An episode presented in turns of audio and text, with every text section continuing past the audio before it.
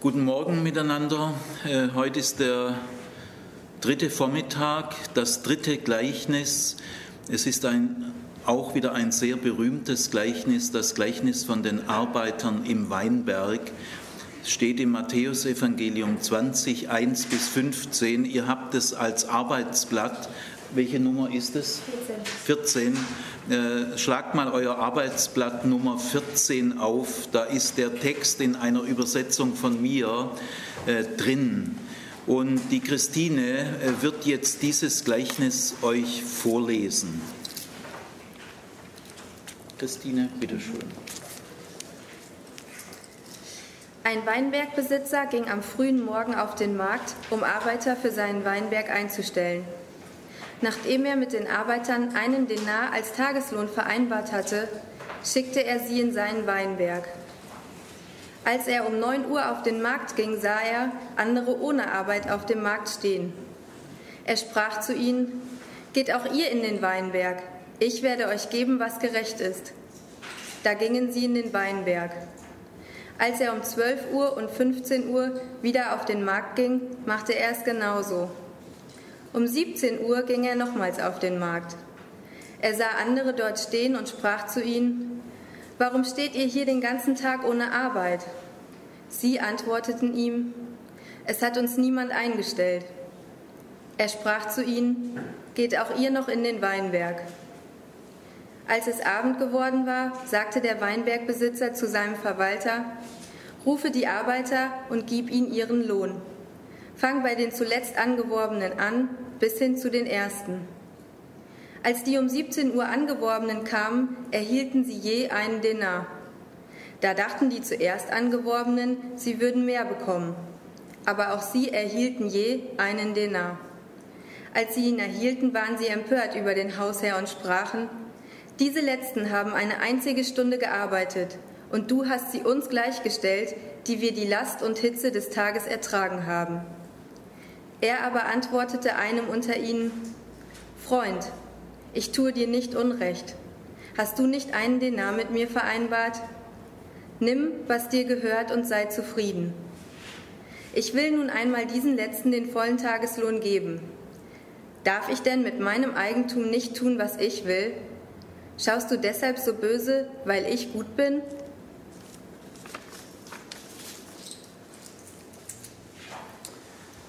Vielen Dank, Christine. Dieses Gleichnis, wir wenden uns zunächst mal dem Aufbau zu. Das Gleichnis ist in zwei Szenen aufgebaut, die sind ungefähr gleich groß.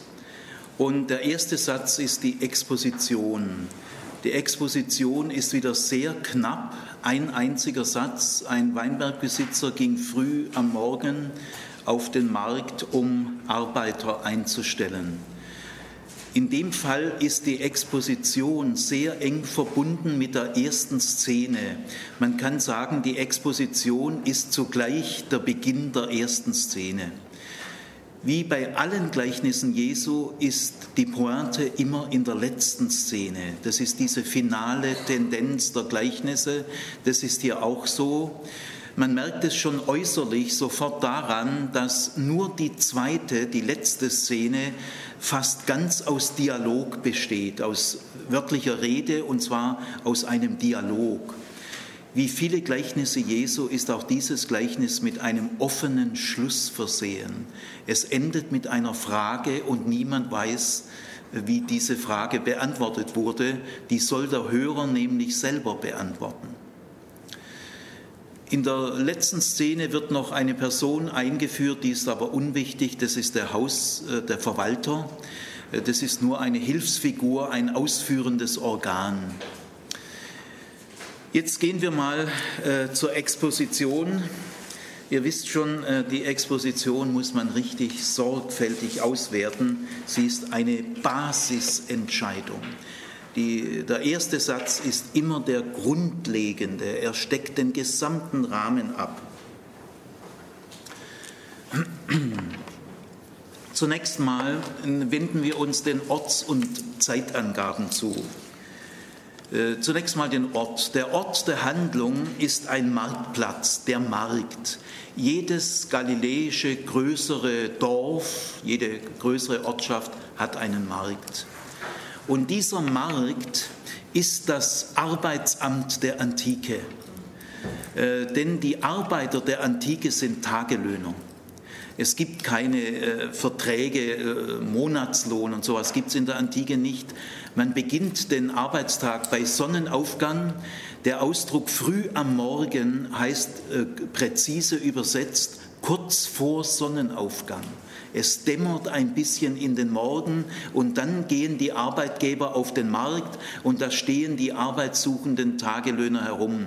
Heute zum Beispiel noch in, in der Altstadt von Jerusalem ist der Markt, das Damaskustor. Früh morgens um halb sechs stehen dort Hunderte von Tagelöhner, heute noch am Damaskustor. Wenn die Touris kommen um neun, ist alles schon längst weg. Sehen die nie. Also der Ort der Handlung äh, ist äh, der Marktplatz, äh, wo sich die arbeitssuchenden Tagelöhner versammeln. Die Zeit ist hier ein bisschen eigenartig.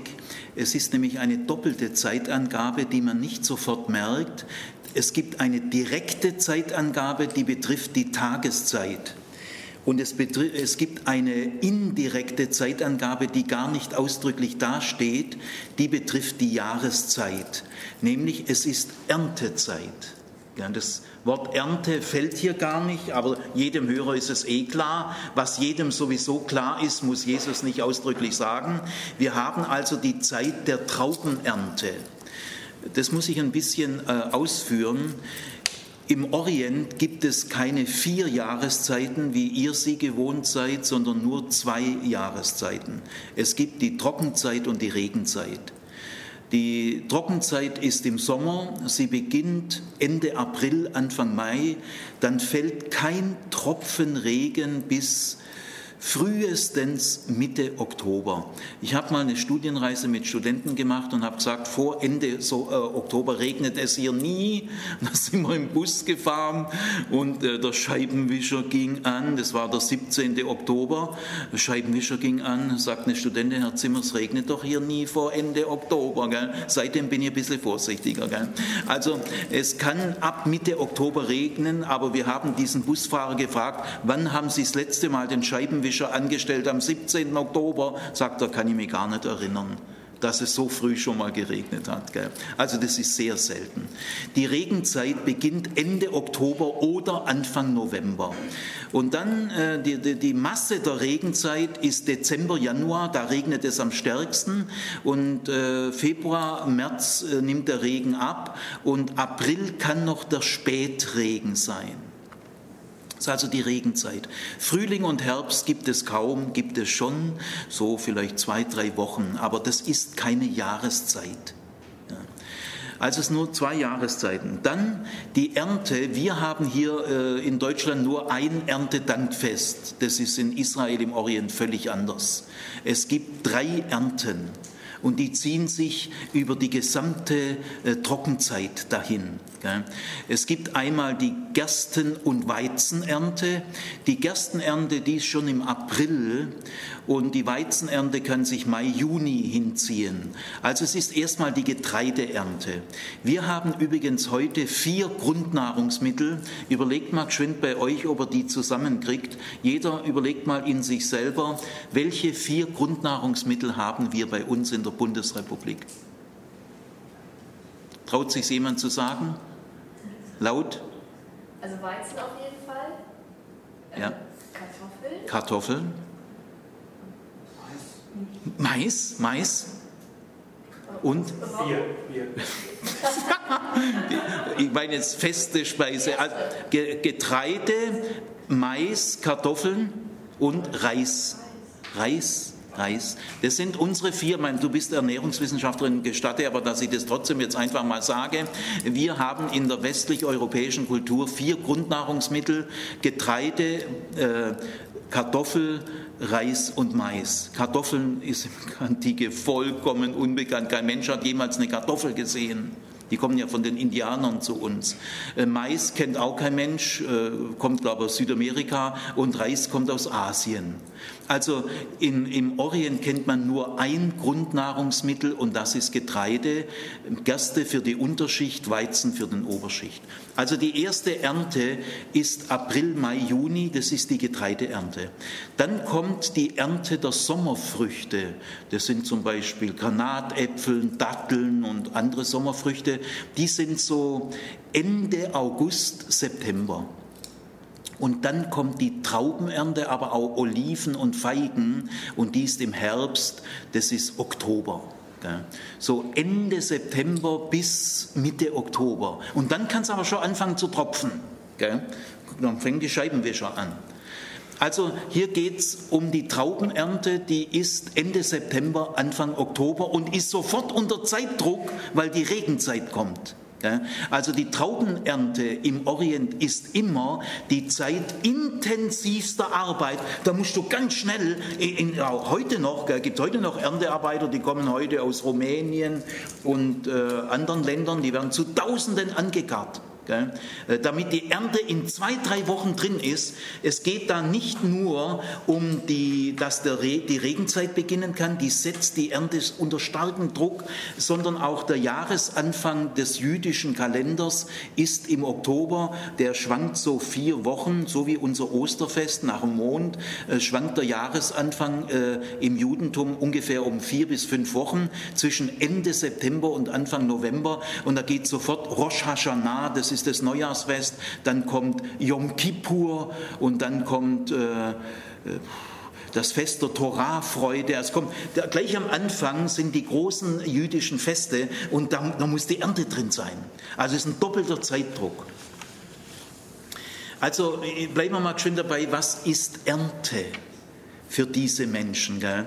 Äh, die Gleichnisse Jesu widmen sich ja, das ist ihre Realität. Sie ist zwar fiktional erzählt, aber sehr realistisch auf die Alltagsrealität und eben die Lebenswelt der damaligen Menschen. Wie hören die das Wort Ernte? Ja, super gut einerseits. Gell? Saat, Aussaat und Ernte sind die zwei großen Takte in einer Agrargesellschaft. Das Jahr hat zwei Höhepunkte, Aussaat und Ernte. Erntezeit ist Festzeit. Gell? Da tanzt man, feiert man. Gell? Äh, aber es ist auch die Zeit intensivster Arbeit. Und es gilt gerade für die Traubenernte, Weinbergernte, denn äh, Weinberge erstmal anzulegen ist affig schwer. Äh, übrigens auch eine delikate Basisinformation für euch. Kanaan ist die Geburtsstätte des Weinbaus für die ganze Welt. Der Weinanbau hat zum ersten Mal in Kanaan stattgefunden.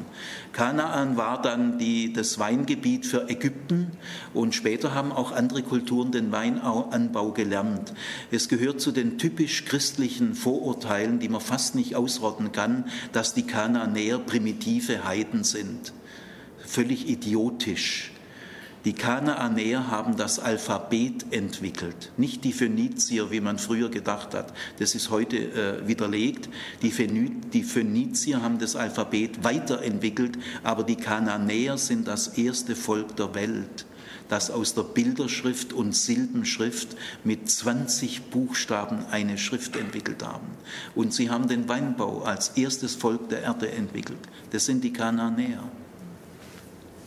Also Wein, Wein ist im Orient äh, so wichtig wie Wasser. Man trinkt fast mehr Wein wie Wasser. Gell? Wasser ist unheimlich knapp. Man trinkt aber Wein nicht unverdünnt. Man trinkt Wein jeden Tag. Ist ein Grundnahrungsmittel im Orient. Gibt aber kaum Besoffene im Orient, weil sie trinken den Wein ziemlich verdünnt. An Festtagen trinkt man ihn aber unverdünnt.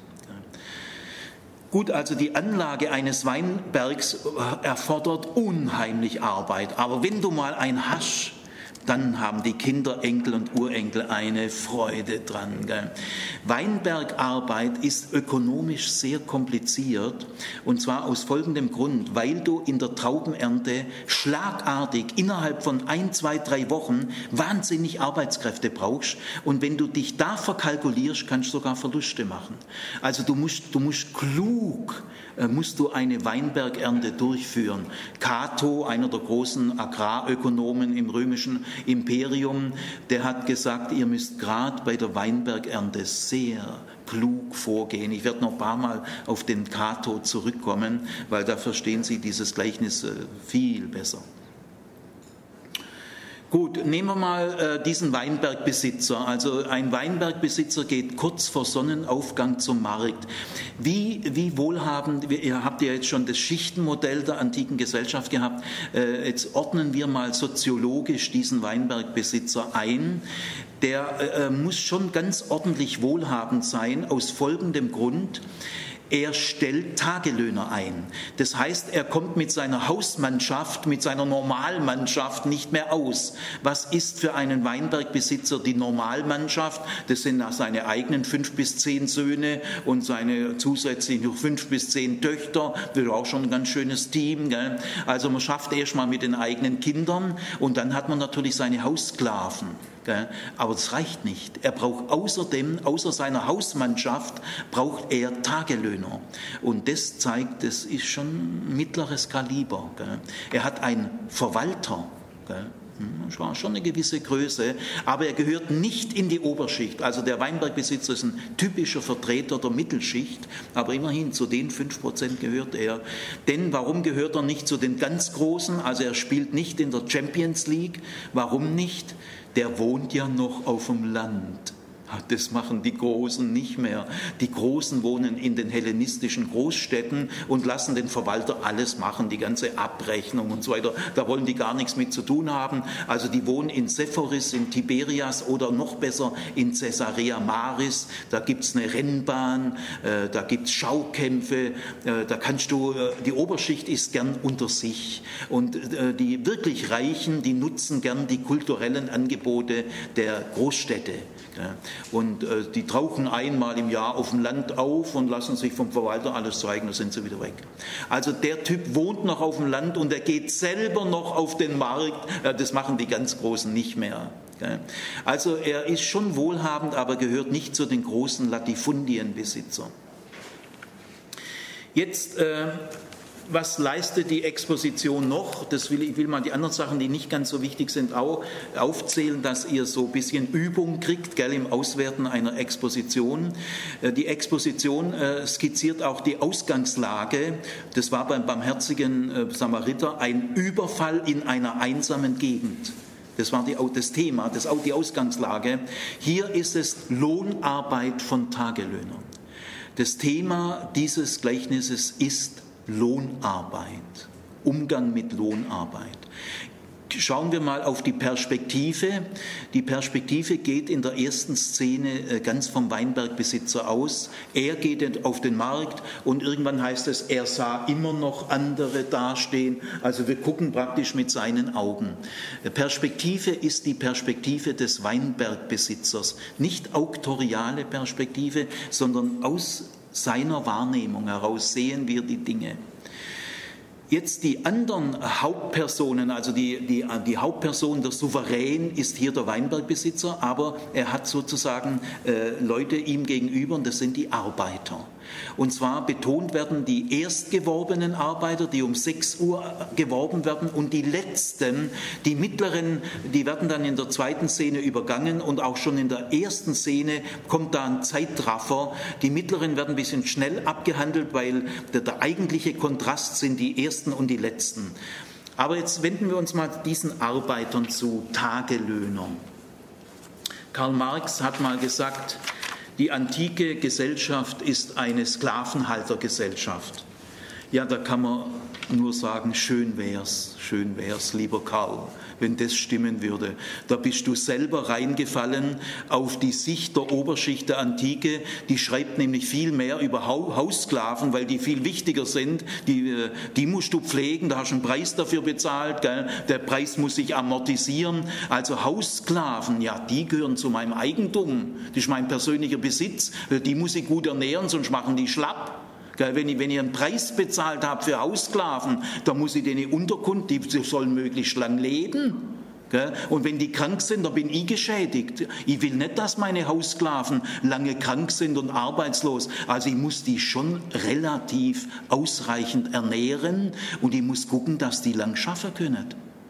Deswegen haben es Hausklaven tausendmal besser wie Tagelöhner. Also da war Karl Marx sehr unkritisch und naiv, weil in der antiken Oberschichtsliteratur mehr Aufmerksamkeit auf die Haussklaven gerichtet wird, meint dann Karl Marx und andere, die Haussklaven sei, die Gesellschaft sei eine Sklavenhaltergesellschaft. Nein, bei weitem nicht. Die Tagelöhner sind weit unter den Haussklaven. Denn wenn Tagelöhner arbeitslos werden, das juckt niemand. Und wenn Tagelöhner krank werden, ja, da schädigen sie nur sich selber. Das juckt mich nicht, ich nehme die Nächsten. Also äh, Haussklaven gehören zum Eukos und da ist wirklich, da muss eine gewisse Versorgungsleistung bringen im eigenen Interesse. Gell? Denn für die habe ich einen Preis bezahlt. Für Tagelöhner zahle ich gar nichts, außer diesen einen Tag. Also die Tagelöhner wären gern Haussklaven geworden, wenn sie es können hätten. Tagelöhner sind in der Unterschicht die unterste Unterschicht unter den Sklaven. Allerdings ähnlich schlecht wie den Tagelöhnern geht es den Bergwerksklaven und den, den Sklaven, die wirklich außerhalb des Hauses sind und harte, ungesunde Arbeit machen müssen. Aber die Haussklaven, manche sogar Pädagogen und so weiter, da hin und wieder entwickelte sich ein ordentliches Verhältnis zu den Kindern des Hauses selten, selten, aber auf jeden Fall denen ging es um einiges besser. Jetzt äh, schauen wir mal nochmal die Lage der Tagelöhner an. Also Tagelöhner äh, die leben wirklich vom Hand in, Mund, in, den Mund und das sind eigentlich 95 Prozent aller äh, Arbeiter der Antike sind Tagelöhner. Das können auch Frauen sein, aber selten. Hier sind völlig klar, das weiß jeder Hörer, gell, das hier, hier sind nur Männer gemeint. Frauen der Unterschicht müssen auch arbeiten. Keine Frau der Unterschicht ist zu Hause und kümmert sich um die Kinder das ist mitteleuropäische bürgerliche Mittelschicht. Äh, bitte äh, tut das nicht auf die ganze Welt übertragen. Die Hausfrau, die zu Hause ist, weil der Mann gut verdient und sich den Kindern widmet. Also das könnt ihr euch abschminken bei den Frauen der Antike, der Unterschicht. Also die schaffen natürlich auch, aber selten als Tagelöhner. Wenn Frauen als Tagelöhner schaffen, kriegen sie ein Drittel weniger, obwohl sie genau das Gleiche machen. Meistens besser wie die Männer. Sie kriegen aber ein Drittel weniger. Und wenn hier heißt, er vereinbarte mit allen einen Denar, da sind keine Frauen gemeint. Äh, Cato, der liebe Cato, so Oberschichtsgelehrter des, der römischen Schickeria, der gibt seinen äh, Oberschichtskollegen wirklich kluge Ratschläge im Umgang mit Tagelöhnern. Erstens mal sagt er, harte Arbeit, ungesunde Arbeit, lass niemals Sklaven tun. Da schädigst dich selber. Nur Tagelöhner. Dann ähm, wechsle die Tagelöhner jeden Tag, sonst wird er die anhänglich. Du, du sollst von einem Tagelöhner keinen Namen kennen. Das muss anonyme Masse, Masse sein. Er sagt, der Weinbergbesitzer sagt ja auch nur Freund. Freund. Das ist typische Anrede von jemandem, dessen Namen man nicht kennt. Das ist ganz typisch. Ja, von den Hausklaver kennst du jeden Namen, aber bei Tagelöhner kennst du keinen. Also wechsle die Tagelöhner oft, sonst könnte die sich auch zusammenrotten. Die dürfen sich auch untereinander nicht kennenlernen. Mixe sie, mische sie, immer wieder neue, dann spuren sie. Gut, so ein paar kleine Tupferchen über Tagelöhner, nur dass euer Gefühlswelt überhaupt auf Touren kommt. Streikrecht gell, dürft ihr das Wort gibt es nicht. Gell. Überlegen wir mal ganz kurz, können sich eigentlich Tagelöhner wehren gegen Arbeitgeber? Können sie das? Gibt es Doktorarbeiten drüber gell? inzwischen in der modernen Bibelwissenschaft, weil die eben tausendmal gründlicher arbeitet als irgendwelche christliche Gruppen. Sehr schwer Tagelöhner, die am nächsten Tag auch mal wieder Arbeit finden wollen, gell, müssen schon vorsichtig sein. Gell. Äh, wenn sie Druck ausüben wollen, können sie das nur während dem Tag machen, äh, na, am Ende vom Tag nicht mehr. Eigentlich sollte man den Tagelöhnern den Lohn am gleichen Tag geben, das machen aber viele äh, orientalische und römisch-griechische Latifundienbesitzer nicht. Äh, die haben nicht Lust, denen gleich jeden Tag der Lohn zu geben, obwohl sie den ja jeden Tag brauchen. Die leben am nächsten Tag vom Lohn. Gell. Ich habe euch schon mal gesagt, das Vaterunser ist ein Gebet für Tagelöhner, denn das Vaterunser heißt richtig übersetzt, das Brot für morgen gib uns heute. Das, das Vaterunser ist aus der, aus der Lebenswelt der Tagelöhner empathisch mitempfunden. Das Vaterunser ist ein Gebet für Tagelöhner, nicht für Nikodemus und Josef von Arimathea. Unterschicht. Jesus hat dauernd mit der Unterschicht zu tun. Das müsst ihr schon langsam lernen. Auch wenn es bisher unbekannt war, gell? muss man lernen. Lernen ist was Schönes. Also Tagelöhner können sich sehr schwer wehren. Ähm, Im Alten Testament, Sapperlot, Respekt, da steht in Levitikus 19, du sollst einem Tagelöhner den Lohn am Abend nicht vorenthalten. So eine Regel gibt es weder in Rom noch in Griechenland. Aber in, in der Heiligen Schrift gibt es die Regel. Und äh, Propheten, zum Beispiel Malachi, sagen, das Gericht Gottes kommt, weil ihr die Tagelöhner so schlecht behandelt. Also der Umgang mit Tagelöhnern wird von den Propheten sehr sensibel wahrgenommen. Das Gericht Gottes kommt auch sehr stark deshalb, weil die Oberschicht äh, unnötig diskriminierend mit Tagelöhnern umgeht. Aber schon später, sagen wir mal im Talmud, im Midrash, da heißt es in also einer jüdischen, äh, wichtigen jüdischen Schrift, die so im dritten, vierten Jahrhundert nach Christus äh, geschrieben wurde, da heißt es schon merkwürdig anders du sollst einem Tagelöhner nur den, du musst einem Tagelöhner oder sollst den Lohn nur dann geben, wenn er ihn verlangt. Wenn er ihn verlangt, dann musst du ihn geben. Ja, aber welcher Tagelöhner verlangt seinen Lohn, wenn er am nächsten Tag wieder eingestellt werden will? Also da, da, da sackt die Sache schon ganz schön ab. Äh, jetzt äh, also soweit zur Exposition, das ist der Rahmen. Jetzt geht es also los, der äh, Weinbergbesitzer äh, geht also kurz früh vor Morgen auf den Markt, weil ein Arbeitstag beginnt mit Sonnenaufgang und er endet am Sonnenuntergang. Das heißt, es sind nicht immer genau zwölf Stunden, Sommer, Herbst und Winter. Im Orient sind die Tageslängen nicht so unterschiedlich wie bei uns. Im Sommer sind ja die Tage viel länger gell? und in Schweden noch länger und in der Mitternachtssonne und so weiter, gell? dann wird es ganz extrem, je mehr man halt zum Nordpol oder Südpol kommt. Je, näher man sich, je mehr man sich dem Äquator nähert, desto weniger sind die Unterschiede in den Tageslängen zwischen Sommer und Winter. Also in Israel sind die Unterschiede nicht so groß wie bei uns, äh, aber sie sind schon noch da. Am Äquator selber ist es gleich viel, äh, ob Sommer oder Winter. Ja, also äh, von Sonnenaufgang bis Sonnenuntergang.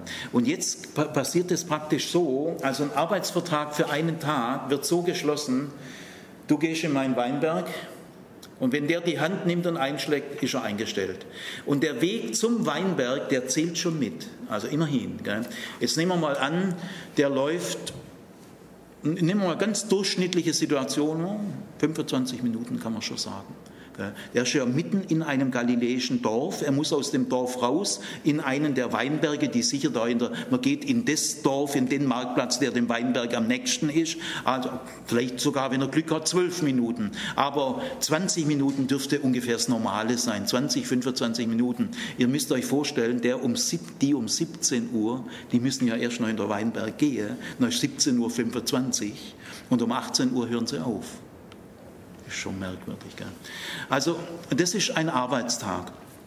Jetzt geht er also um 6 Uhr auf den Markt und sieht da Arbeitslose rumstehen, reiches Überangebot. Gell? Da merkt man gleich, das ist eine gesellschaftliche Wahrnehmung. Gell? Wir können über die Alltagswelt der Unterschicht in der gesamten Orient nirgendwo so viel lernen wie aus den synoptischen Evangelien.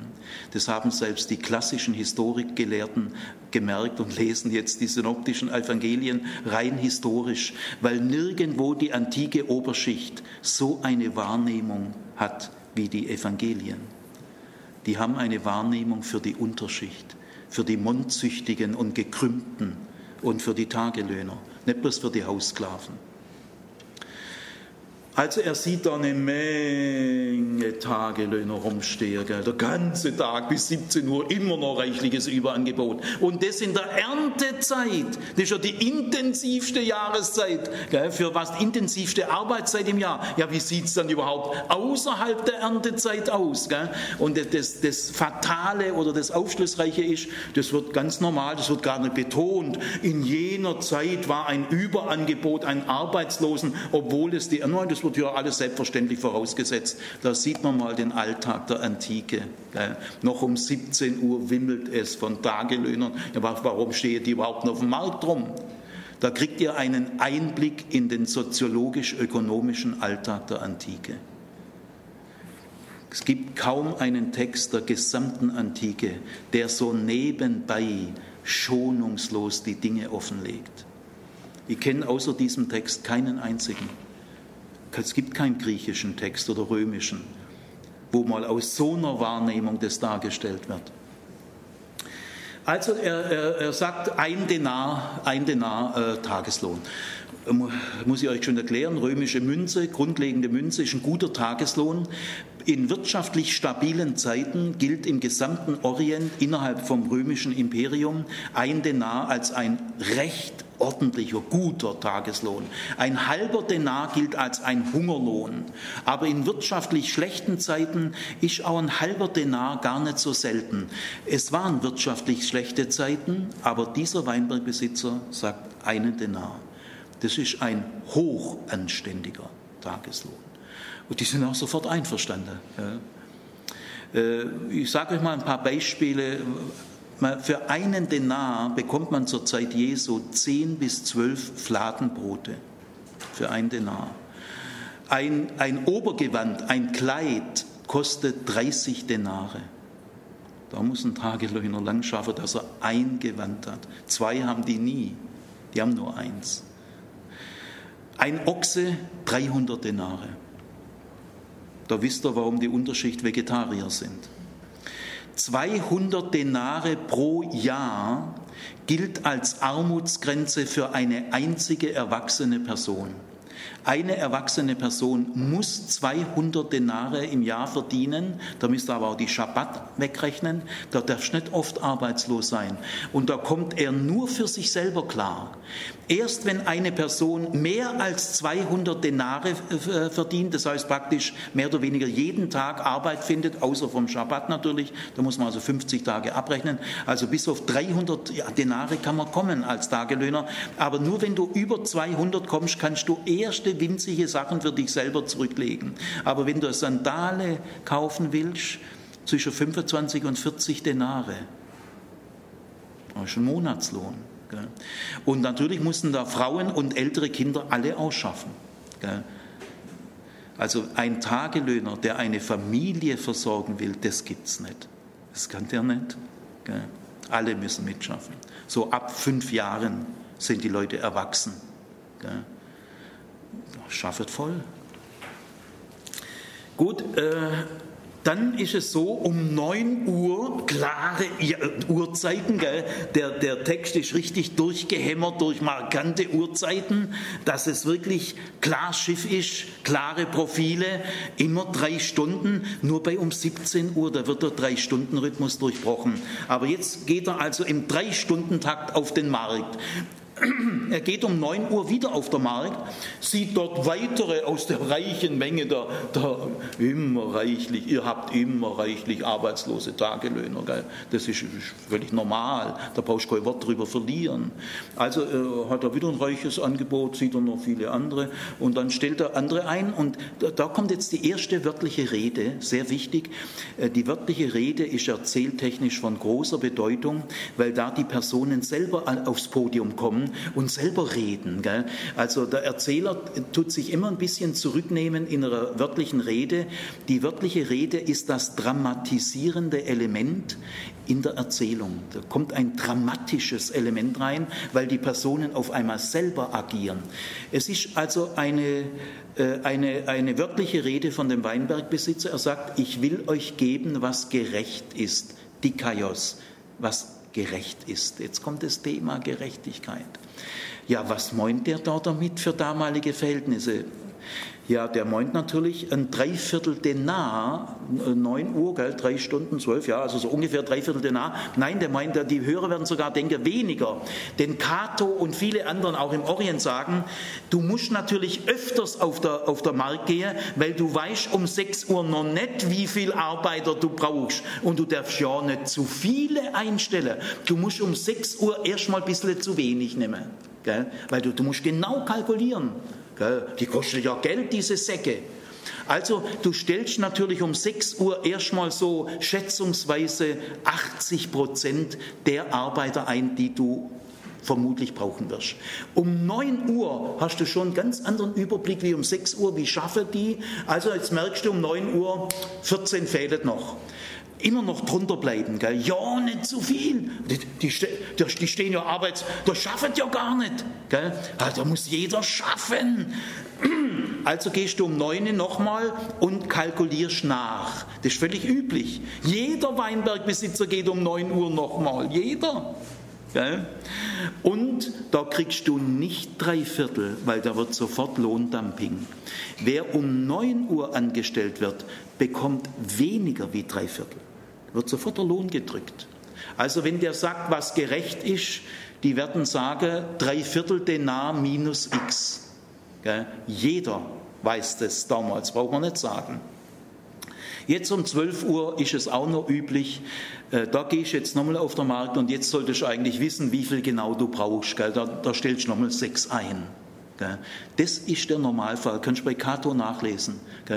Ganz messerscharfes Kalkulieren, bis von sechs bis zwölf. Aber jetzt wird es langsam komisch, es wird langsam irgendwie surreal. Die Hörer fangen sich ganz langsam an, Oh, der kalkuliert aber wirklich messerscharf. Gell?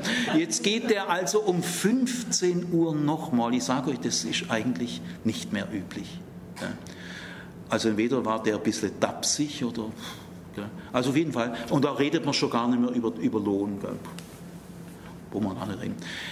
Und dann geht er um 17 Uhr nochmal. Ich sage euch, das, das ist also hier, äh, was, wie hört das ein Hörer? Was denkt sich ein Hörer? Also nehmen wir mal Sege Nezareth, äh, Bethsaida, zwischen Korazim und Bethsaida, da hat sich Jesus oft aufgehalten, da äh, redet er darüber. Aber die werden sich denken, um 17 Uhr, ja, ist ja völlig klar, die, die warten jetzt, ob jemand sie für den nächsten Tag einstellt. Das machen die natürlich. Ein arbeitsloser Tagelöhner geht nicht heim um, um 14 Uhr. Der bleibt stehen, was soll er denn sonst machen? Er bleibt stehen und hofft, dass einer ihn schon für den nächsten Tag, so ab 16 Uhr rechnet man nur noch für den nächste Tag. Also er geht um 17 Uhr hin und jetzt, diese Gruppe wird betont, er macht wieder eine wörtliche Rede und jetzt zum ersten Mal eine Frage. Es ist zum ersten Mal, dass der Weinbergbesitzer eine Frage. Ich hätte da mal eine Frage. Warum steht ihr hier arbeitslos da? Leute, die nicht durchblicken, übersetzen, warum steht ihr hier so faul rum? das sind vielleicht Idioten. Oder auch Luther, armer Martin Luther, aber er wusste, er wusste nicht besser. Warum steht ihr hier so müßig rum? Ja, Sapperlot. Meint ihr, dass die aus Vergnügen arbeitslos sind? Gell? Da merkst du richtig, dass der Martin, der liebe Martin, ich schätze ihn, da hat er wirklich keine Ahnung. Gibt auch noch keine moderne Bibelwissenschaft. Gell? Dem Martin fehlt der Segen der modernen Bibelwissenschaft. Ja, aber jetzt durch gründliche Forschung völlig klar, die stehen ja nicht freiwillig rum. Der Arbeitswille war ja da. Was denkst du, wie die gerne in der Weinberg gegangen waren? Stell dir mal die Gefühle von denen vor. Da kommen die Arbeitgeber, holen sie die zehn, holen sie die acht. Ja, da, da sackt dir schon die Stimmung in die, in die Hose. Gell? Die wären gerne in der Weinberg gegangen. Und da gibt es noch Bibelübersetzungen, so dumme Säcke, die übersetzen, warum steht er hier so faul rum? Gell? Da soll man lieber keine Bibel übersetzen, bevor man eine ganze Bevölkerung so in Irre führt. Also das ist eine rhetorische Frage, warum steht ihr hier noch arbeitslos? Das ist eine rein, ist ein also stilistisches Mittel, rhetorische Frage, weil jeder weiß ja warum. Der Weinbergbesitzer natürlich auch und Jesus selber natürlich auch. Aber er, diese Frage gibt denen Gelegenheit, dass sie was sagen. Diese Letzten sind die einzige Gruppe, die etwas sagen. Sie dürfen jetzt selber aussprechen, niemand hat uns zur Arbeit eingestellt. Stellt euch mal vor, mit welchen Gefühlen die abends heimgeht und ihre Kinder erwarten sie, der Papa hat wieder nichts. Meint ihr, dass diese Sorgen dieser um 17 Uhr leichter sind wie Weinbergarbeit? Also soweit die erste Szene. Äh, schauen wir nochmal beim kleinen Rückblick auf die Szene 1 ganz aus dem weltlichen Alltag, weltlich, weltliche Sprache. Jesus bringt kein einziges religiöses Wort, also Sprache Kanaan kennt er gar nicht. Sondern weltlicher Alltag, weltliche Sprache. Es gibt nur ein einziges Gleichnis, das spielt im Tempel von den Pharisäer und Zöllner, das spielt im Tempel. Aber kein Gleichnis spielt in der Synagoge, kein Gleichnis spielt im Schabbat. Alles weltlich, wirtschaftlich, bäuerlich, Weinberg, der weltliche Alltag in weltlicher Sprache. So spricht Jesus über Gott. Und wie er das aufbaut, muss ich sagen, Sapperlot, Sapperlot, gefällt mir geil. Ich bin ja auch eine Beute dieses Mannes geworden. So ein schwer ist er auch nicht geworden. Einer, der dummbatzig daherredet, dem werde ich keine Beute. Aber einer, der so ein Meister ist, gell, also fängt ganz normal an. Das ist jetzt, ihr habt hier jetzt mal ein Beispiel, das sehr oft kommt. Jesus fängt völlig normal im Alltag an. Jeder kennt es ja, jedes Jahr wieder. Gell? Aber irgendwann verfremdet sich der Alltag. Irgendwann wird es merkwürdig. Gell? Es wird irgendwie fremd. Und jetzt fängt das Reich Gottes an. Wenn das Reich Gottes sich auswirkt, wenn Gott zu wirken beginnt, wird es irgendwie anders. Also anders wird es auf jeden Fall, dass der um 15 Uhr und um 17 Uhr nochmal geht. Den Fall gibt es nicht. Äh, es sei denn, er stellt ihn für den nächsten Tag an. Mit dem hat auch jeder Hörer gerechnet. Er ging um 17 Uhr nochmal auf den Markt, sagt jeder, ja klar, für den nächsten Tag. Und dann, 25 Minuten der Weinberg, die schaffen noch 32 Minuten. Jetzt kommt die zweite Szene. Bis jetzt war eigentlich noch fast alles normal. Nur am Ende wird es ein bisschen merkwürdig. Gell? Da wird eine Spannung aufgebaut. Die Hörer, die blicken, kein Hörer blickt durch, was will der? Es wird gegen Ende vom Tag merkwürdig. Aber kein Mensch kann ahnen, äh, auf was der raus will. Aber spürt ihr die Erzähltechnik? Am Abend, als es Abend geworden war, sagte der Weinbergbesitzer zu seinem Verwalter, zahle ihnen den Lohn aus. Sehr anständig, das ist in der Hälfte der Fälle ist das der Fall. Oft haben die Arbeitgeber gesagt, nee, ich muss erst mal was investieren, die zahle ich mal in zwei Wochen, obwohl die dann rumhängen und hungern, das wissen die. Macht denen nichts. Also da muss ein, Arbeit, ein normaler Arbeitgeber richtig gut drauf sein, dass er auch abends gleich auszahlt. Gell? Also der zahlt, ah, zahle ihnen den Lohn aus. Und jetzt kommt aber ein merkwürdiger Satz.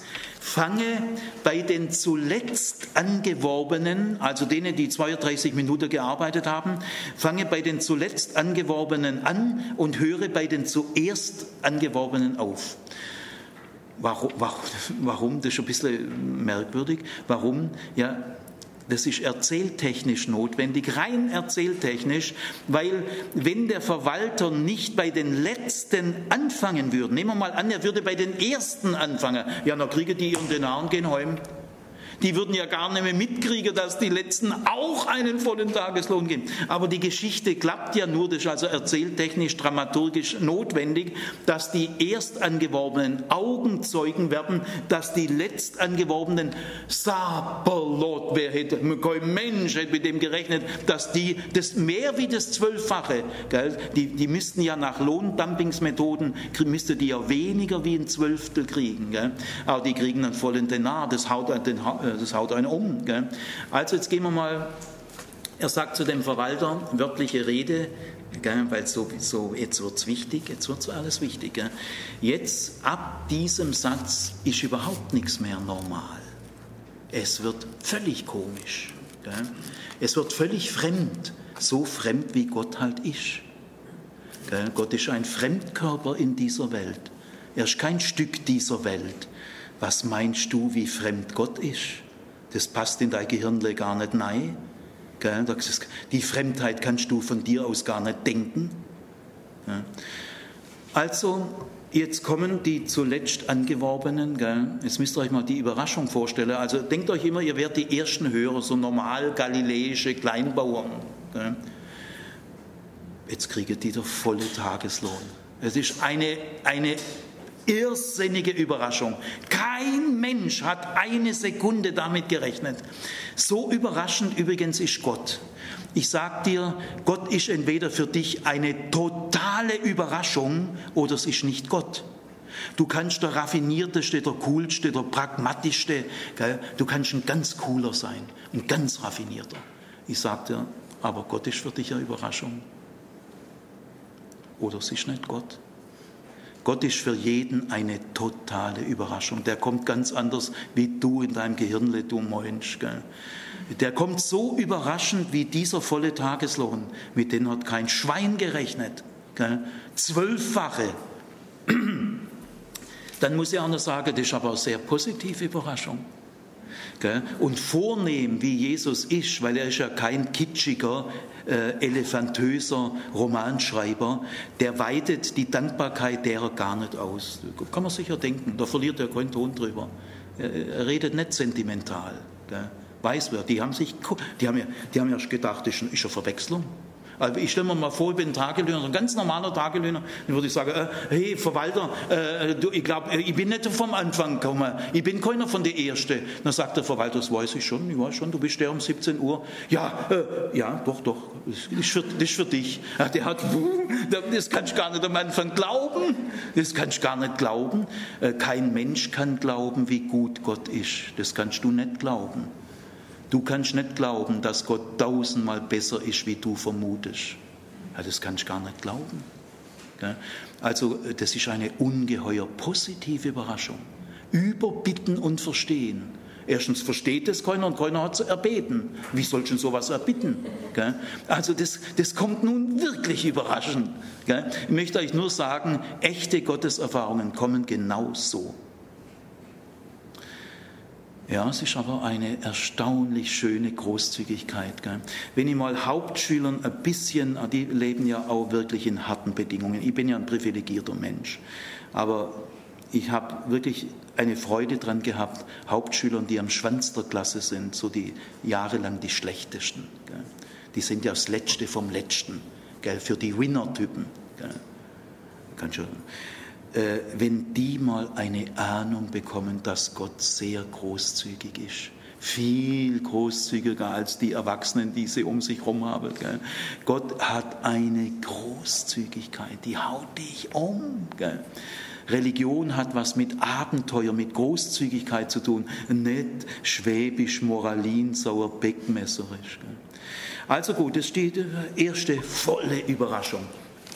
Jetzt, also wir stellen uns mal kurz vor, äh, erstmal, nein, nein, das, das, äh, das ist eine Verwechslung, gell? also bis denen wirklich klar wird, ist für mich, aber als das denen klar wird, äh, stellt euch mal vor, äh, ihr müsst euch mal vor, euer Herz muss jetzt wirklich ein bisschen hupfen, gell? ihr müsst euch mal mitfreuen, gell? wie die heimgegangen sind. Gut, Jetzt aber, stellt euch mal vor, jetzt versetzen wir uns in die Ersteingeworbenen. Gell? Das sind alles liebe Leute. Gell? Wir tun uns jetzt mal ehrlich, aufrichtig, auch immer auf die Seite der Gegner. Gell? Ihr müsst euch immer ehrlich, aufrichtig, emotional in die Seele der Gegner hineinleben. Nur dann könnt ihr Gleichnisse verstehen. Also ich bin jetzt einer von der Erstgekommenen, ich sehe das, gell? ich kann es auch erst, ich glaube auch das, hey du, das ist, äh, ich bin der Erstgekommene und so weiter. Erstmal Verwechslung, gell? und dann ist klar, der kriegt es. Ja, was denkt jeder Erstgekommene? Sapperlot ist das ein großzügiger Weinbergbesitzer? Ja, da kriege ich auch mehr. Ist doch klar. Das baut eine Erwartung auf. Es heißt ja nicht, es heißt jetzt, da dachten die Erstgekommenen, sie würden das Zwölffache kriegen. Nein, das steht nicht da. So blöd waren die nicht, dass, dass der, dann krieg ich auch zwölf Denare, das ist ja völlig ausgeschlossen, zwölf Denare. Gell? Naja, aber sie haben gedacht, dann würde ich mehr kriegen, dann kriege ich vielleicht zwei. Ja, hättest du das nicht gedacht? Gell? Also wenn der Typ schon großzügig ist, na schon, schon wahrscheinlich zu alle großzügig. Also äh, diese Handlung baut psychologisch zwangsläufig eine echte gute Stimmung auf. Gell? Bei alle. Gell? Es es breitet sich Heiterkeit aus. Also die mittleren lassen wir jetzt mal weg, Zeitraffer. Gell? Jetzt gehen wir gleich mal äh, zu der ersten. Als der Verwalter zu den ersten kam, jetzt kommt die zweite Überraschung, ist aber eine negative, bekamen sie auch einen Denar. Jetzt, jetzt mach dir mal deine Gefühle klar. Gell? Du bist jetzt selber, du bist jetzt hier drin. Äh, versuch's mal, wenn du es kannst. Stell dich dahin, du hast zwölf Stunden äh, im September, da kommt der Scirocco.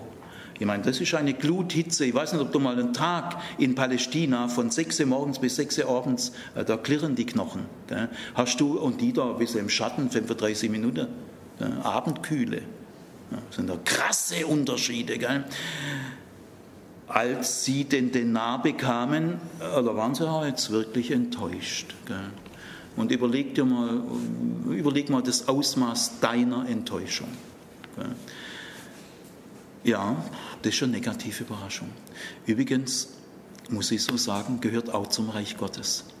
Das Reich Gottes kommt mit wahnsinnig positiven Überraschungen, mit denen du niemals rechnest. Aber ich sage dir gleich vorneweg, gell, du wirst schon negative Überraschungen erleben. Wenn du meinst, dass Gott jede Hoffnung, die du dir aufbaust, auch dann schön erfüllt, da hast du dich aber getäuscht. Ja.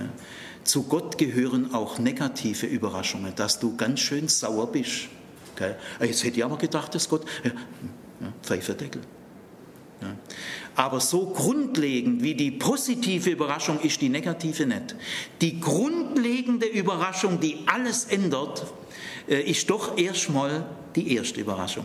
Die positiven Überraschungen sind grundlegend, aber es kommen negative. Also als sie den, äh, den Nah bekommen haben, spricht jetzt einer von ihnen, sie wählen jetzt einen Sprecher, da können ja nicht alle 24 äh, Tagelöhner durch die Gegend schreien, gell? das wird alles gar nicht narrativ ausgedacht, das ist eine meisterhafte Kürze, sprach einer von ihnen. Völlig klar, die haben gesagt, du redest jetzt für uns, damit es auch ein normales Gespräch wird. Was er auch gar nicht sagt, die betreten den Privatbesitz des Weinbergbesitzers, dürfen Tagelöhner gar nicht. Gell? Tagelöhner dürfen nicht das Privatgrundstück eines Großgrund oder eines Grundbesitzers betreten. Die können höchstens am Gattertürle, wenn sowas gibt. Gell.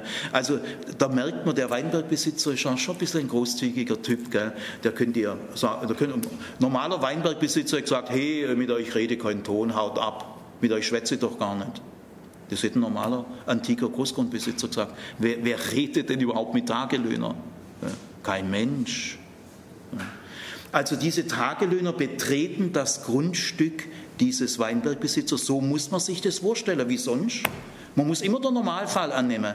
Und sie wählen einen Sprecher und jetzt kommt wörtliche Rede dieses Sprechers. Der Herr Jesus hätte auch erzählen können, der Verwalter berichtet indirekte Rede. Du, die haben sich aufgeregt und die haben dann gesagt, das sei doch ungerecht mit zwölf Stunden. Das hätte ja auch der Verwalter äh, moderat als, als Pufferzone dem berichten können. Nein, nein, Jesus lässt diesen Sprecher, das ist sicher der rhetorisch Beste, gell, mutig, Zivilcourage, Courage, den lässt Jesus voll loslegen, O-Ton, O-Ton. Und jetzt, äh, wenn ihr es könnt, ermesst mal, wie bestechend dieser Sprecher spricht.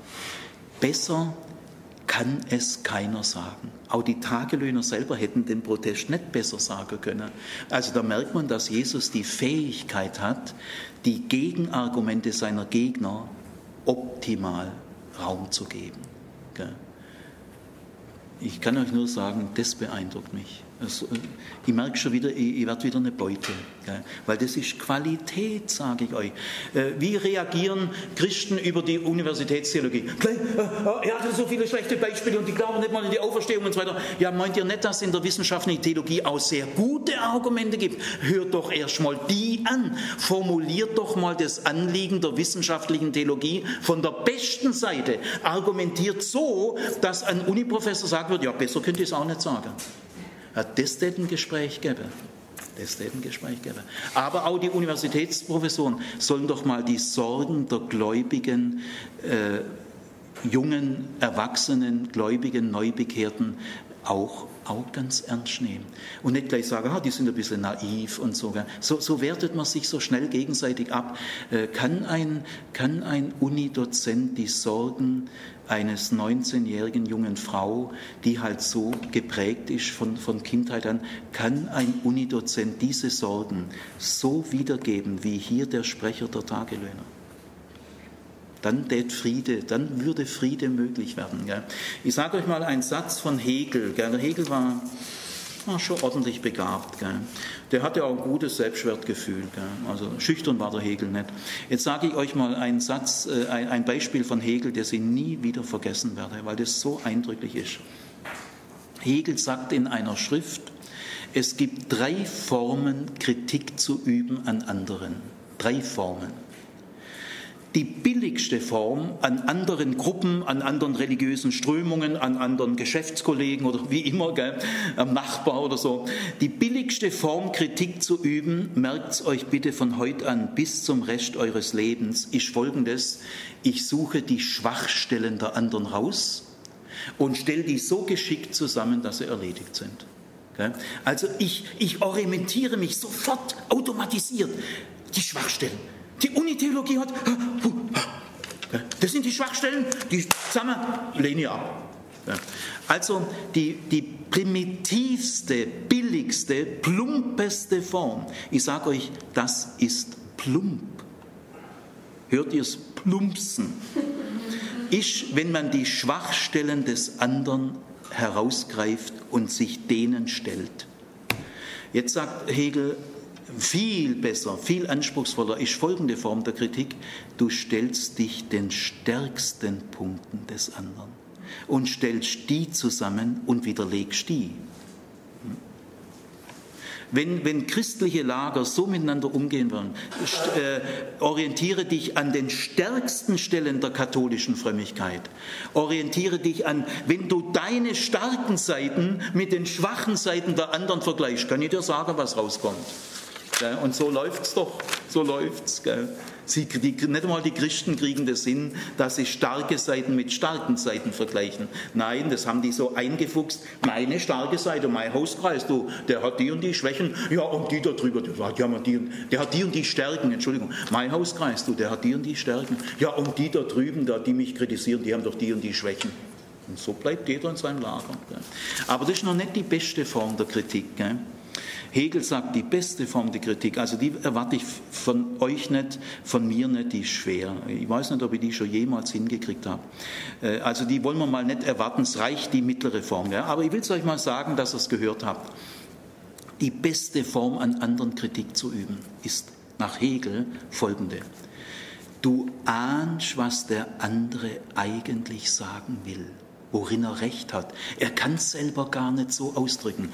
Du lupfst den anderen, du hilfst ihm bei der Artikulation seiner besten Argumente, die, du drückst sie besser aus wie er und dann widerlegst sie. Das ist die beste Form der Kritik. Die wollen wir mal nicht für uns, uns vornehmen. Gell? Es reicht für uns die mittlere. Aber was Jesus hier macht, ist die beste Form der Argumentation dieses, dieser Protestierenden. Das ist wirklich authentisch Protest. Und man muss, man muss jetzt wirklich diesen äh, Sprecher loben, aber ich lobe mit, je, mit allem, was ich den Sprecher lobe, lobe ich den Autor, der diesen Sprecher so reden lässt. Also ich lobe jetzt den Sprecher, aber im Grunde genommen den Autor, weil der Sprecher ganz sachlich ist. Äh, äh, lest mal die Sätze, die dieser Sprecher sagt. Der macht nichts unter der Gürtellinie, du Schuft oder so. Der wird nicht ausfällig. Äh, keine Verdächtigungen, Unterstellungen, rein auf die Sache bezogen. Meisterhaft. Er argumentiert ganz zur Sache. Und zwar wir haben zwölf Stunden gearbeitet, gell? also er, er, er, greift den gar nicht an. Er, du merkst wirklich, der Mann hat hohe Qualität. Gell? Es geht ihm um ein Gerechtigkeitsprinzip. Der Mann ist nicht primitiv egoistisch. Gell? Der verlangt ja gar keine Nachbesserung für sich selber, verlangt er gar nicht. Obwohl er natürlich die Erwartung gehabt hat, zu Recht. Er dachte nur, dann kriege ich vielleicht anderthalb oder zwei Euro. Aber er sagt gar nicht, ich will jetzt von dir zwei Euro. Gell? Also der, der Protestierende verlangt gar keine Nachbesserung. Jesus zeichnet diesen Gegner nicht so wie Christengegner zeichnen oder irgendwelche Gruppierungen als einen, einen primitiven Egoisten. Nein, er lobt ihn. Das ist ein Gegner, der ganz um der Sache willen arbeitet. So stellt Jesus seine Gegner dar. Also, wir haben zwölf Stunden gearbeitet, die eine, wir haben in der Tageshitze gearbeitet und die in der Abendkühle. Ja, sag was dagegen. Das stimmt. Gell? Sachlich erste Sahne. Jetzt aber antwortet der, also krasse Unterschiede. Es geht hier nicht um privaten Egoismus. Gell? Äh, verdächtigt diesen Sprecher nicht. Gell? Dieser ungeistliche Sprecher, der, der schimpft da mit Jesus. Gell? Also den, mir in unserem Hauskreis, aber das ist schon. Was sollst du, was sollst du machen? Kannst nur traurig sein. Gell? Also jetzt aber äh, antwortet der Hausvater, der antwortet, gell? der Hausherr, der Weinbergbesitzer, er müsste ja nicht antworten. Er könnte ihn ja wegschicken. Und jetzt sagt Sapperlot, der benutzt der Anrede. Der benutzt der Anrede, sagt Freund, Hetairos. Das ist die freundliche Anrede im ganzen, im griechischen, hellenistischen Bereich für Menschen, deren Namen man nicht kennt. Das ist nicht anzüglich, weil so umarmend. Nein, das ist eine höfliche, damals übliche Anrede. Wenn, äh, heute würde man sagen Mister oder Madame oder so. Gell? Und das gibt es aber damals nicht. Man sagt mal Hetairos, Freund. Äh, ich weiß nicht, wie du heißt, aber das ist eine, ist eine höfliche Anrede. Jetzt merkt man im Nachhinein, oh, äh, Anrede hat der aber nicht benutzt, der Sprecher. Es fällt einem eigentlich erst jetzt auf. Und im Orient benutzt man Anreden, wenn man höflich ist. Also der sagt, Hetairos, Freund, und jetzt auch ganz sachlich. Der Typ ist auch ganz sachlich. Er stellt nur, er schimpft auch nicht, er sagt ja Heteros, er sagt nicht, du, du Saftochse, hau ab. Nein, Freund, jetzt will ich mal einfach was klarstellen. Ich will mal klarstellen, ich tue dir gar kein Unrecht. Ähm, ich meine, ganz zur Sache, wir reden ganz zur Sache. Erstens mal, ähm, es ist so aufgebaut, immer erst eine Feststellung, achtet mal drauf, Meister der Sprache. Der, der Weinbergbesitzer äußert immer erst eine Feststellung und dann eine rhetorische Frage. Nur die letzte Frage ist nicht mehr rhetorisch, da komme ich noch drauf. Aber zunächst mal eine Feststellung, eine sachliche Feststellung und dann eine rhetorische Frage. Äh, ich tue dir kein Unrecht. Ich, ich, schädige dich nicht. Ich tue ja nicht äh, die letzten Mehrzahlen und es von dir wegnehmen. Gell? sondern ich zahle denen mehr, das stimmt, aber, aber dir zahle ich. Bist du nicht selber freiwillig mit mir einig geworden? Das ist eine rhetorische Frage. Gell? Du bist doch mit mir einig geworden. Äh, ich, ich schädige dich ja nicht. Äh, das, was ich denen mehr gebe, das ziehe ich ja nicht von dir weg. Also ich, ich bin ganz bei dem geblieben und das ist kein Unrecht. Ich tue hier überhaupt niemand Unrecht, denn ich gebe niemand weniger, als ich gesagt habe. Und das ist kein Unrecht. Also Heteros, Freund, Unrecht ist nicht. Will ich mal einfach klarstellen. Äh, dein Protest ist juristisch nicht gerechtfertigt. Ich tue dir kein Unrecht. Jetzt kommt die weitere, und jetzt vielleicht dämmert es einem, eigentlich auch wieder, stimmt eigentlich auch. Gell? Und jetzt kommt dann die nächste Feststellung, ich will aber. Das heißt, ich müsste es nicht, ich hätte es nicht müssen. Ich war nicht verpflichtet. Niemand hätte mich zwingen können. Aber ich habe es selber wollen. Ich habe es halt wollen. Ich will aber diesen den vollen Tageslohn geben. Und jetzt kommt wieder eine rhetorische Frage, oder kann ich nicht mit einem Eigentum machen, was ich will? Zweimal ich will. Jetzt kommt wirklich der Wille. Gell? Also der, der Mann erklärt sich wirklich. Gell? Er, er rechtfertigt sich. Gell? Er sagt nicht, ich muss mich doch nicht von dir nicht rechtfertigen. Doch, es liegt ihm schon dran, dass man sich versteht. Also jetzt will ich dir auch wirklich mal sagen, warum ich das gemacht habe. So offen ist er zu einem fremden Tagelöhner. Sagt er, wirklich, müsst ihr nicht? Ich will dir mal sagen, ich will dir mal mein Verhalten erklären. Weißt ich habe es einfach wollen. Es war mir ein Bedürfnis. Ich habe gar nicht anders können. Es ist aus dem Herzen heraus. Weißt? Nicht Pflicht, kein Mensch, aber ich, mein Herz hat gesagt, gib dem der volle Tageslohn. Das ist doch auch ein Tagelöhner. Der, der, ihr seid doch alle Arme.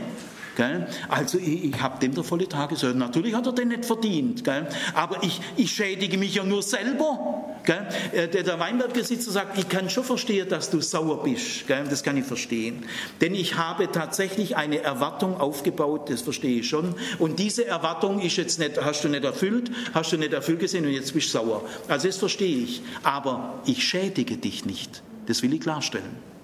Dass du sauer bist, okay, sagt der Autor, jetzt nimm das, was dir gehört und sei zufrieden. Warum bist eigentlich, warum bist eigentlich nicht zufrieden? Also, äh, ich kann verstehen, dass du sauer bist, aber ich tue dir kein Unrecht und ich schädige dich nicht. Ich wollte eben denen das geben. Und jetzt merkt man, der Weinbergbesitzer beurteilt die Menschen sehr stark nach dem, was sie brauchen, nicht nur nach dem, was sie bringen an Arbeit, sondern auch dem, der braucht der volle Tageslohn. Und jetzt müsst ihr mal ganz grundsätzlich nachdenken. Es geht in dem Gleichnis gar nicht, wie man in tausend Predigen hört, überhaupt nicht, dass das Leistungsprinzip durchbrochen wird, wird gar nicht durchbrochen weil der, äh, äh, der, der mit Leistung äh, abgemacht ist, kriegt auch nach seinem Leistungsprinzip. Es geht also hier nicht, dass das eine Wertesystem durch ein anderes ersetzt wird. Stimmt nicht. Das Wertesystem heißt ja gleiche Arbeit, gleicher Lohn. Gerecht ist, wenn du zum gleichen, äh, wenn du das dem gibst, was er eben verdient. Das wird nicht einfach ad acta gelegt, denn in den, äh, in, zumindest im ersten wichtigen Fall wird es genau eingehalten. Also es wird nicht einfach weggelegt. Das Recht, äh, die, Erst, die Erstangeworbenen haben das Recht auf einen Denar. Und das Recht gilt. Man darf Güte darf nicht auf Kosten vom Recht gehen. Dann wird Güte Willkür, dann wird Güte Unrecht. Aber da achtet der Weinbergbesitzer drauf. Güte ist kein Unrecht und Güte ist keine Willkür. Güte darf niemals auf Kosten von Recht gehen. Niemals. Dann ist es nicht Güte. Güte muss das Recht respektieren.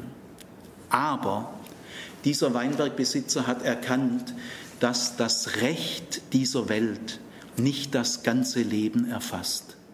Das Recht genügt nicht für alle Fälle des Lebens. Das Recht ist tausendmal kostbarer als Unrecht.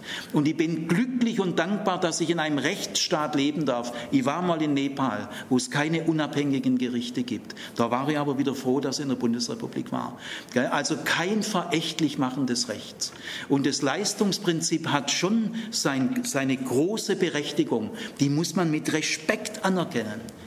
Also der, der schmeißt das Leistungsprinzip nicht einfach weg. Aber Güte geht über das Recht hinaus.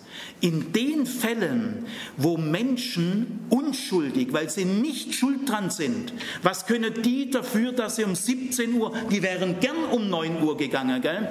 Äh, wenn Menschen unschuldig unter dem Recht leiden, dem Recht, Dumpingrecht, Lohnrecht und so weiter, dann geht die Güte über das Recht hinaus. Die Güte lässt sich vom Recht nicht madig machen. Die Güte sagt nicht, äh, du darfst im Namen der Gerechtigkeit, darfst du nicht gegen mich argumentieren. Du solltest froh sein, dass es mich gibt. Wäre es denn besser, ich wäre gerecht gewesen, dann hätte die ein Zwölftel gekriegt und du hättest einen Denar gekriegt. Wärst dann glücklich? Wäre dann die Welt besser? Wenn die ein Zwölftel kriegen und du dein Denar.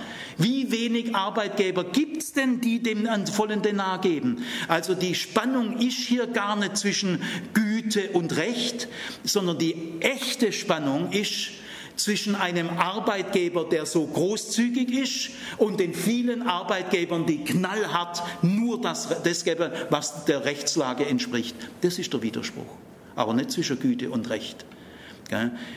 Das Leben kannst du mit dem Recht gar nicht erfassen. Bei allem Respekt vorm Recht. Äh, hinter das Recht zurückgehen dürfen wir nie. aber wir müssen an bestimmten Stellen weit über das Recht hinausgehen. Das Recht sichert nur einen bestimmten Mindeststandard. Das Recht kann dem Leben nicht umfassend gerecht werden. Du kannst das Leben nicht verrechtlichen. Und jetzt kommt die Schlussfrage. Die Schlussfrage ist ja völlig andere, ganz andere. Jetzt kommt nochmal eine Frage. Jetzt wird der Weinbergbesitzer ganz persönlich. Ich hätte da, ich hätte da noch äh, eine ganz persönliche Frage an dich. Bis jetzt ist ja der Weinbergbesitzer gefragt gewesen, was machst du da eigentlich? Zwölf Stunden, eine Stunde. Bis jetzt hat sich der Weinbergbesitzer rechtfertigen müssen. Er hat etwas klargestellt. Aber jetzt die letzte Frage, die geht weit über eine sachliche Klarstellung hinaus. Die letzte Frage ist eine ganz andere. Erst die ist die Pointe. Die wird auf einmal ganz persönlich. Weißt, äh, du hast ja mich gefragt, was ich da eigentlich mache. Jetzt habe ich dir es erklärt. Aber jetzt hätte ich da auch Frage an dich, was du eigentlich machst. Jetzt, wir haben mal die Frage. Warum protestierst du eigentlich? Die Frage hätte ich wirklich mal. Musst du an der Stelle protestieren? Ist das die einzige Möglichkeit? Hast du wirklich keine Alternative, als im Namen der Gerechtigkeit äh, zu sagen, äh, das ist Unrecht, ich muss protestieren? Äh, denk mal über dich selber nach. Wieso freust du dich eigentlich nicht? Das sind doch auch Tagelöhner. Das sind doch deine Brüder und Schwestern. Ihr seid doch eigentlich eine Familie. Könntest nicht auch ein bisschen solidarisch sein? Der ist doch auch arm. Ja, du bist auch arm, das weiß ich schon. Und deswegen darfst du auch protestieren. Es ist ja immerhin der Protest eines Armen. Den nimmt Jesus immer ernst, wenn Arme protestieren. Wenn Millionäre protestieren, dann weiß ich nicht so genau. Aber Protest von Tagelöhnern nimmt Jesus ernst. Aber weißt, Hetairos, das sind auch Tagelöhner. Wieso, wieso freust du dich eigentlich nicht? Denk mal ernsthaft nach, könntest dich doch auch spontan freuen, dass es denen besser geht, wie er gedacht Warum bist du dazu nicht in der Lage? Das ist die eigentliche Frage dieses Gleichnisses. Warum kannst du dich nicht mitfreuen? Ja, die Antwort, sage ich mal so, wie ich sie mir vorstellen kann, das schaffen wir nicht weil wir sind beschädigte Menschen. Wir sind alle verletzte, beschädigte Lebewesen. Wir haben alle unsere mickrigen Grenzen. Äh, die, die Größe haben wir nicht, dass wir jemand anders, der unverdient Glück bekommt gell? und der leichter zum Gleichen kommt wie ich, dass ich mich mit dem mitfreue, selbst wenn es alles Tagelöhner sind. Da sagen wir dann diese Letzten da. Gell? Das ist Entfremdung von Menschen zu Menschen. Diese Gerechtigkeitsmathematik, gell? dieses scheinbare Gerechtigkeit, Gerechtigkeitsempfinden wird zur Waffe. Gell? Das wird instrumentalisiert. Dein Gerechtigkeitsempfinden entfremdet dich von den noch mehr Notleidenden. Du machst die Gerechtigkeit zur Waffe gegen die Letzten. Und das solltest du nicht tun. Schaust du eigentlich deswegen so böse, weil ich gut bin? Überleg dir mal, Birschle. Du kannst böse schauen, wenn ich böse bin, aber kannst du böse schauen, weil ich gut bin?